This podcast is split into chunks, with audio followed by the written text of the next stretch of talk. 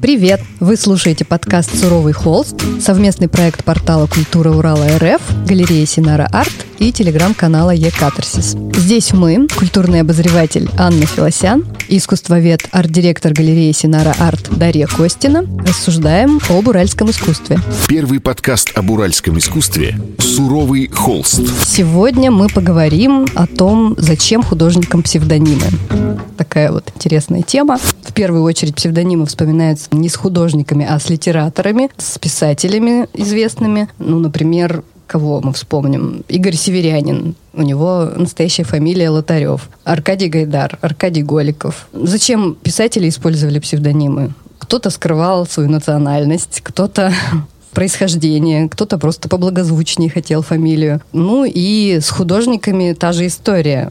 Давай сегодня обсудим, зачем художники используют псевдонимы, вообще зачем это им обсудим такую историю, как анонимность художника. И мистификацию. Да, и мистификацию. Точно. Потому что нередко решение использовать псевдоним, оно идет вместе с некой мифологизацией угу. собственной личности, собственного образа, и одно другое, как правило, сопровождает. Но на самом деле не только современные художники пользуются угу. псевдонимами, и мы знаем же исторические примеры, когда художники брали для себя какие-то более короткие имена. Ну, да. Тут, наверное, такой яркий кейс это Эль Грека. Грек, я тоже хотела сказать, который как бы грек. Да, который родился в Ираклионе, в Греции, и его настоящее имя Доминикас Теотокопулос. Угу. Конечно, выдает его национальность, угу. но поскольку он жил в Испании, в Толедо, он взял себе короткий звучный псевдоним, который, с одной стороны, отражал его происхождение, угу. с другой был э, хорошо воспринимаем запоминаем. испанскими ушами. Угу. Да, да, и запоминаем. С ну, артиклем «эль» грека. Да, угу. но напомним, что это рубеж 16-17 века. Угу. Ну, а если к современности подойти, кого мы можем вспомнить из художников мировых? Ну, наверное, если говорить про современное искусство, то, конечно, самая распространенная история с э, псевдонимами связана с уличными художниками, потому что, как правило, то, что они делают нелегально. Им нужно скрываться. Им нужно скрываться, да. Ну и, конечно, самый яркий здесь пример — это Бэнкси, который уже очень много лет умело сохраняет свою личность в тайне. Да, как это ему удается вообще, загадка. Мне тоже это удивительно, учитывая то, что у него есть соцсети, он снимает фильмы. Да, есть целая команда людей, которые точно знают, кто он. Но... финансисты, которые там занимаются его галерейными историями всеми. То есть очень много, да, народу знают, но тем не менее тайна сохраняется. И более того, мы даже не видели его лица никогда.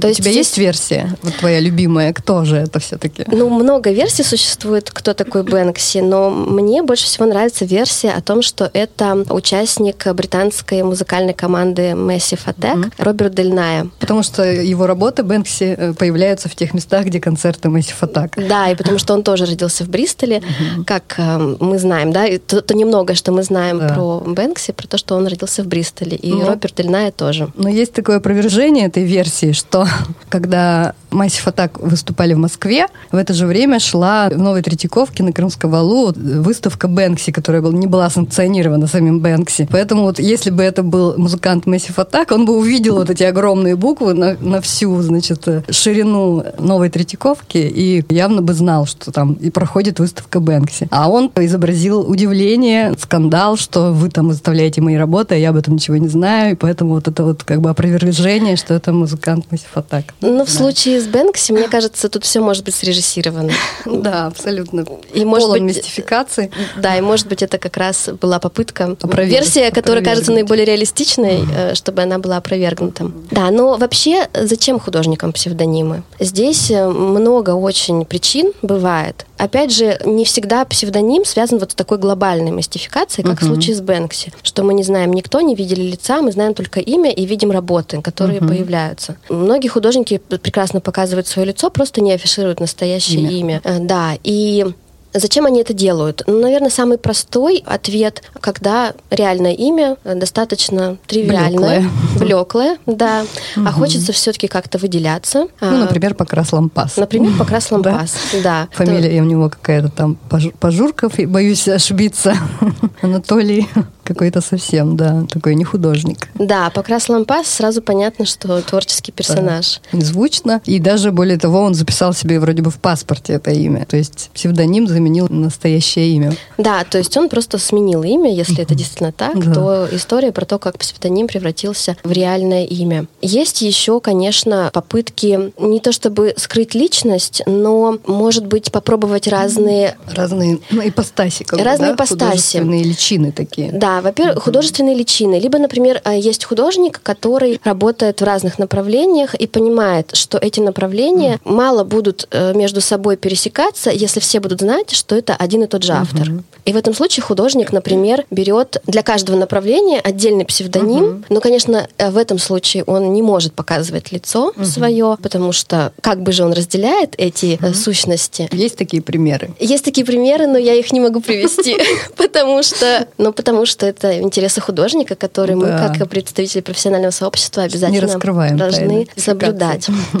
Да. А вот интересно, изнутри вот этот вот такой инсайт небольшой, вот эти художники, которые мистифицируют себя, как они манифестируют этому окружению, что нельзя разглашать? Ну, вы же не можете подписать, я не знаю, там, расписку о том, что вы не будете разглашать. Или это вот все понимают по умолчанию, что нельзя разглашать личность? Я думаю, что это цеховая этика. Раз мы все понимаем, как работает эта система, угу. и все работаем так или иначе в интересах художников, угу. а мы, соответственно, эти интересы как можем блюдем. Угу. Если кто-то где-то случайно проговаривается, угу. то я уверена, что не специально. Но в да, целом... Слухи идут, ну как бы это можно списать на слухи. Но слухи всегда будут. Когда художник пользуется псевдонимом и не показывает свое имени, угу. своего лица, да. то, конечно, обязательно будут все равно какие-то слухи и домыслы. Ну, как в случае с Бэнкси есть такая версия, что на самом деле в Англии уже половина народа знает, кто это, но не разглашают, потому что это привлекает туристов и деньги. Да, и потому что это британское национальное достояние.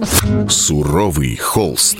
Конечно, Урал тоже не обошло это поветрие, или, как сказать, это практика использования псевдонимов. Давай начнем, не знаю, может быть, с Ильи Мозги, одно из самых громких имен художников, которые используют псевдонимы. А я, знаешь, я предлагаю угу. начать с классического примера. Ну, давай. Старик Букашкин. А, давай, правильно. Потому что, ну, и хронологически это было раньше, да, и, в общем-то, многие сходятся во мнении, что Старик Букашкин это отец нашего уличного искусства здесь, в Екатеринбурге. А, и это, конечно, же не только Букашкин было, там много модификаций разных. И это очень яркий пример, потому что, конечно, этого художника знают гораздо лучше под псевдонимом Старик Букашкин, либо просто Букашкин, чем под его реальным именем Евгений Малахин. Он вообще свои творческие практики начинал начинал еще с конца 60-х годов, а, занимался фотографией, и первые псевдонимы у него стали появляться в 80-е годы, когда он сначала был К.А. Кашкиным. Какашкин. Какашкин, да. А, но при этом была расшифровка Какий Акакиевич ага. Кашкин. И здесь, с одной стороны, вот такой профанный вариант э, псевдонима скрывал за собой знакомство с классической ну, литературной да. русской традицией. И сам Малахин неоднократно говорил, что, конечно, Гоголь — это для него выдающийся писатель угу. и один из наиболее значимых для него авторов. Угу. А потом он был Брыкашкин, бр.и.кашкин. Тут тоже была расшифровка Борис Рыкович, угу. Кашкин, по-моему, так, да. И... Тоже отсылка какая-то. По-моему, нет. Либо я просто не в курсе. А потом он стал b.u. Кашкиным, и здесь тоже несколько таких возникает э, смыслов. Э, с одной стороны, это Букашкин, да, то есть э, такая букашка, не, небольшой какой-то персонаж. И опять же отсылка к традиции маленького человека, к образу маленького человека. Классической а, русской литературы. Да. да. Также это бывший в употреблении. То есть Б.У. Кашкин. Кашкин, который уже был в употреблении. А, ну и здесь такая, на самом деле, очень понятная трикстерная традиция и традиция работы с текстом. Угу. То вообще с чего Малахин Он начинал. Любит, любил игры слов, да, вот эти многозначные, чтобы в одном было видно другое, в втором третье, и вот это вот как коробочки все раскрывалось. Да, и это скоморожья отчасти традиция, вообще традиция, конечно, деконструкции, по угу. сути. Ну, вот абсурдистская поэзия, бариуты, вот эта вот вся история, это все там прямо отзывается напрямую Букашкин. Да, угу. и в связи с псевдонимами Букашкин начал заниматься самомистификацией. То есть э, примерно в это же время появилось общество «Картинник», э, официально это 1987 год, угу. ну, в общем, конец 80-х. И это было начало вот этого грандиозного проекта по созданию морально-шинковательных досочек, угу. кухонных досок, которые расписывались иллюстрациями на малахинские вот эти смешные частушечного угу. типа стихи. А он в там этих... подписывал свое имя? Да, там, как правило, была подпись. «Текст Б. Укашкин, угу. ИЗО Картинник». Он же создал собственную иконографию поскольку угу. он руководил э, процессом, как и что нужно рисовать, он просил изображать себя в определенном образе. Поэтому изображение самого Малахина мы на этих досочках безошибочно всегда узнаем. Угу. Это образ старика в красном длинном балахоне по типу платья, да. с черными косичками, с бантиками, угу. двумя косичками с бантиками, а в красном колпаке, угу. либо колпак был в цвета триколора. Такой ну, как бы патриарх-фрик у меня вот это, да. такие ассоциации с этим. Патриарх-фрик который, э, собственно, придумал, как он должен выглядеть, свою такую идентику, можно сказать. Или канон. Или канон, да. Этот образ изображенный, он шел в купе с тем, что люди встречали в реальности. А он, конечно, выбрал тоже традицию такую скоморожью и одевался эксцентрично очень, во всякие тоже балахоны, рубахи, с музыкальными инструментами. Какие-то были профессиональные, но все расписанные, расклеенные. Какие-то были сделаны вместе с картинниками из бросовых материалов. А, и, конечно, конечно, это были головные уборы угу. необычные. У него была коллекция, он сам привозил из своих поездок, а ему привозили друзья, и у него была целая куча всяких головных уборов с бубенцами. Какие-то него... растаманские шапки. Да, да. даже какая-то индейская была штука с перьями. Угу. Вот, собственно, во все это он наряжался для того, чтобы образ, который он создал, поддерживать и, в общем-то, его транслировать. И самое главное, что это же тоже перешло такой стиль жизни, и он не то, что он куда-то когда ходил в костюме, а там на улице, да. например, по выходным на выступление картинника угу. он как-то наряжался. Нет, все он все время. в образе, да. Да, и у него еще был один элемент очень интересный. Это сумка, в которой у него был термос обязательно и всевозможные принадлежности для рисования. Ну вот в музее МИИ даже была выставка про сумки. Помнишь? А ты же тоже участвовала? Так я ее придумала. А, и, придумала. Да, и мы ее вместе с Ириной Кудрявцевой делали. Что ты несешь. Да, что ты несешь. И там э, были сумки, расписанные Малахиным, ну, в смысле, под его руководством расписанные расписанный картинником. Угу. И был портрет Малахина, сделанный Екатериной Шолоховой, где э, она его изобразила идущим по Толмачева мимо окон подвальных, где находилась его мастерская, и в руках у него вот эта сумка, и там виден термос угу. и кисточки и другие принадлежности.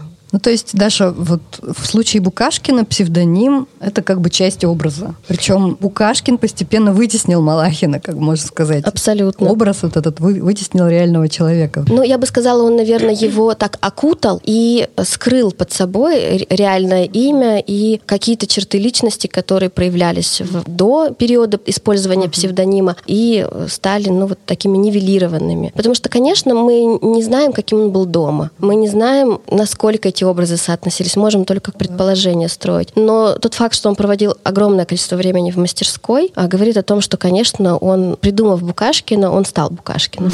Первый подкаст об уральском искусстве «Суровый холст». Ну, а если все-таки перепрыгнуть в современность и поговорить о таком художнике, который использует псевдоним для анонимности. Красил Макар, и это тоже созданный персонаж, созданный образ, но мы не знаем, кто за ним стоит. Это, с одной стороны, псевдоним, с другой стороны, блестящая мистификация.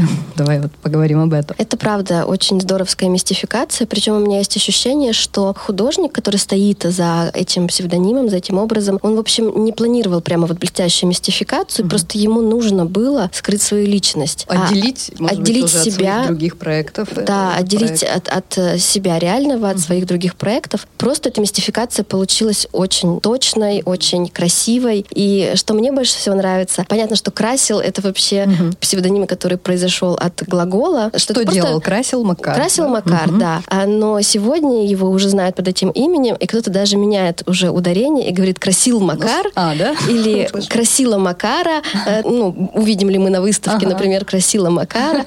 То есть э, это говорит о том, что этот псевдоним живет своей жизнью. своей жизнью. Да, и его уже склоняют как могут. И он вошел в лексикон людей, которые интересуются, ходят на выставки и и чуть-чуть знают его работы. Но здесь еще же интересный момент, что мы как бы даже ну, с самого начала не были уверены, что этот художник современный. Мы знаем о том, что он э, относится к ныне живущим, потому что он все время продуцирует новые работы. Мы видим новые произведения на выставках, в галереях, но вообще... Сама легенда, по легенде, его, да, гласит, да. что это художник 19 века. Да, что он родился в конце, по-моему, 19 да. века и, собственно, создавал свои произведения, и что его по-настоящему так звали. Но вот это такая очень тонкая интерпретация традиции домовой росписи, угу. которую он ну, да, осовременивает. Да, мы рассказывали в одном из эпизодов. Эпизоде, да. а, и здесь понятно вот эта смычка, да, поскольку это промысел, старинный промысел, и, соответственно, чтобы подчеркнуть легитимность вот этой преемственности угу. этому промыслу, конечно, а, ну, это блестящая придумка сказать, что художник родился в 19 веке, угу. то есть он как бы из той эпохи, он как бы не взялся за нее сегодня, там, угу. в 21 веке, а он носитель этой традиции, угу. просто чуть-чуть по-другому ее видит. Ну да, на самом деле деле история с анонимностью, она тоже очень многозначная, и в этой анонимности много чего заложено. То есть, например, что мы не знаем, как выглядит этот художник, вообще, что он из себя представляет, женщина это или мужчина, какого он возраста. Мы можем его как бы более легко ассоциировать с самими собой. Можем как-то приблизиться к нему. С одной стороны, мы его не знаем совсем, с другой стороны, мы можем придумать себе его любым. Да? То же самое вот с Бэнкси, например. Подростки могут присвоить его себе, более старшее поколение, там, 40-летних себе. То есть он как бы для всех ну да, это такая оболочка, которую мы на себя примеряем. Можно. Да, и отождествляем себя где-то с ней. И это тоже очень большое преимущество мистификации и использования псевдонима, потому что ты как бы нереальный человек со своими там особенностями, кому-то симпатичными, а кому-то нет. А ты некий такой фантом, а, идеальный, к которому каждый может почувствовать свою причастность. Даже Бэнкси говорил, какая-то у него есть цитата, боюсь переврать, «Я вам не должен нравиться, вам должны нравиться мои работы». То есть здесь полностью фокус переносится как бы с художника на работу, и его какие-то черты, его там слабости, может быть, или высказывания отдельные, они не важны, важна его только работа. Но и это такая очень э, понятная, радикальная в чем-то позиция, да. но ведь э, действительно, э, если сделать небольшое лирическое отступление, угу. то ведь и писатели тоже многие считают, что о них нужно судить по творчеству. Да. Кавка в письмах к Максу Броду писал о том, что о писателе нужно судить по его произведениям. Вам не нужна биография. Угу. Ну, я, конечно, вольно цитирую, да, но да. смысл такой. То есть даже, не знаю, там какие-то ну, нелицеприятные невысказывания, даже действия писателей, вот есть такая большая полемика. Стоит ли за них вычеркивать этого писателя из каких-то из Ну и с режиссерами также, угу. да. Вот да, полемика да, да. по поводу Андрея Рублева, созданного Андреем Тарковским. С коровой. С, с коровой, да. Как к этому относиться? Делать вот эту смычку между личностью режиссера и произведением, которое получилось, или не делать. фон Триер с его высказываниями о нацизме. В общем, много, да, таких историй, как бы равно ли личность э, художника, равна ли она его работам, его творчеству? Или Я нет? всегда считала, что нет что знак равенства ставить не нужно, потому что любое произведение, которое действительно относится к сфере искусства, это произведение, которое на каком-то уже этапе своего создания начинает жить своей жизнью. Mm-hmm. И поэтому мы все так э, смеемся над фразой, что хотел сказать художник, mm-hmm. потому что он на самом деле мог ничего не хотеть сказать, mm-hmm. а мог хотеть сказать другое или по-другому, чем потом получилось произведение. А это абсолютно не отменяет те другие интерпретации, которые рождаются да. со временем или в умах других людей. И не случайно говорят, говорят, что нередко произведение больше самого автора, потому как оно родилось, какие смыслы оно в себя впитало, и как эти смыслы будут раскрываться в разные эпохи, в зависимости от оптики времени, в зависимости uh-huh. от контекста и в зависимости от соседства на тех же выставках. Uh-huh, да. Кто рядом оказывается, да. Суровый холст. Говоря о смыслах, э, порождении смыслов. Очень интересная история с э, уличным искусством. И вот я хочу подобраться к Илье Мозге таким образом, и его вот этим текстовым работам, которые тоже живут своей жизнью. Он их делает, потом их закрашивают коммунальщики, там рождается еще одна работа сверху поверх, потом приходят какие-нибудь граффитисты, вандалят это все, потом опять коммунальщики закрашивают, это может годами длиться. То есть вот эта вот история а, на наслоении смыслов, вот этом полипсесте очень интересно. Но про Илью Мозги мы можем поговорить еще с точки зрения псевдонима, да, что это за художник, чем он занимается. Я скажу честно, что я не знаю реальную фамилию этого художника. Я тоже не знаю, кстати. Думаю, что имя, э, наверное, настоящее. Да. Илья, какая у него фамилия, не знаю, кто угу. в курсе. Может быть, э, как раз эм, другие художники уличные знают, потому угу. что они наверняка знают друг про друга больше, и у них такая тоже цеховая солидарность. Но я не помню, показывает ли он лицо да. показывает. Нет, да, он известен, да. Да. Ну вот, собственно, мы знаем человека, и мы знаем его работы, и, в общем-то, он не скрывает, что эти работы созданы им, но псевдоним тоже остается для него релевантным. Знаешь, мне даже кажется, что в среде уличных художников неприлично использовать свое реальное имя. Да, и ну Тимофей Ради здесь, наверное, исключение, потому что у него настоящая, да, настоящая фамилия очень звучная и вполне, ну, лучше, лучше многих псевдонимов, которые он бы мог себе придумать. Если бы фамилия была простая, понятная, очень распространенная, то, наверное, он бы тоже рассмотрел вариант использования псевдонима. Даже вот не могу вспомнить другого примера какого-то. Наверняка они есть, но вот как-то не приходит в голову кого... Я тоже не помню ни одного другого Реальное художника имя. с реальным именем. Именно из стрит-артистов. Слава ПТРК. Да. Точно такая же ситуация. Угу. Мы, скорее всего, верим этому имени. Правда, с мужчинами, которых зовут Слава, никогда не знаешь, потому что он может быть Вячеслав, Мстислав, Святослав, Станислав, сколько угодно. Ну вот. Слава да. и Слава. Слава. Да. Слава КПСС еще есть. Да, Слава ПТРК. Точно так же мы знаем, как он выглядит, он не скрывает mm-hmm. лицо, он не скрывает э, своего авторства. Mm-hmm. Мы знаем, что эти работы его, но при этом его настоящую фамилию мы не знаем и вряд ли когда-то узнаем. Ну, в случае уличных художников это еще связано просто с элементарной безопасностью. Они зачастую создают работы совершенно незаконно, и все это преследуется, их могут и... Привлечь. Да, привлечь, преследовать за это. Поэтому они скрывают просто свое настоящее имя. Суровый холст. А вот есть еще такой любопытный художник Станислав Рикшкововец, очень сложно выговариваемая фамилия, у которого псевдоним звучит вроде как как фамилия, но на самом деле у него какая-то другая фамилия, да? У него другая фамилия, да, он э, расстраивается, когда ее озвучивают, mm-hmm. поэтому mm-hmm. мы ее озвучивать не будем, но да, это псевдоним, причем псевдоним, который он начал использовать далеко не с начала своей карьеры. Mm-hmm. Какое-то время он пользовался настоящим именем и фамилией, но mm-hmm. это случай с сложно выговариваемым псевдонимом, а, поэтому не для слабонервных. Ну, то есть это тот псевдоним, который человек, если не уверен в ударении, например, а здесь как минимум три варианта, куда поставить ударение, он просто не будет его называть. Четыре гласные, даже четыре. Четыре гласные, да. То есть э, большой выбор.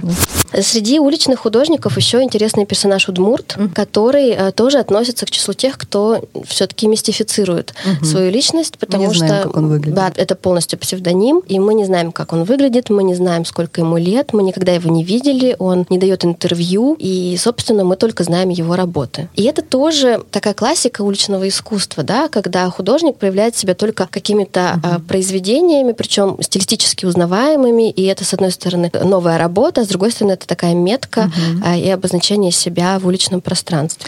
Ну, с появлением интернета это стало гораздо проще распространить свои работы и уличным художникам. А, то есть раньше они были менее видимыми, прозрачными. Сейчас он есть в Инстаграме, и даже если мы не знаем, как он выглядит, мы знаем все равно его идентику, его социальную страницу, мы можем посмотреть его работы, и мы легко находим их просто в интернете, да? Да. То есть это тоже связь уличного искусства, вообще связь искусства с технологиями, с тем, как технологии идут вперед.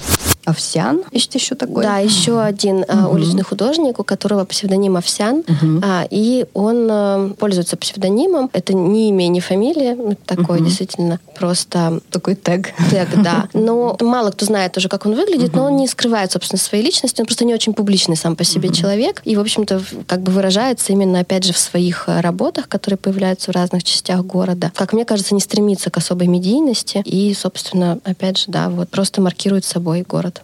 Угу. Да, деятельность уличных художников очень тесно связана с городской средой, с городским пространством. И понятно, что они как поп-ап искусство появляется в каком-то месте, хоп, быстренько нарисовали и убежали. И потом через день этого арт-объекта или произведения уже может не быть, не существовать. В этом, конечно, острота и актуальность этого уличного искусства. Но об, об этом мы поговорим в другом выпуске.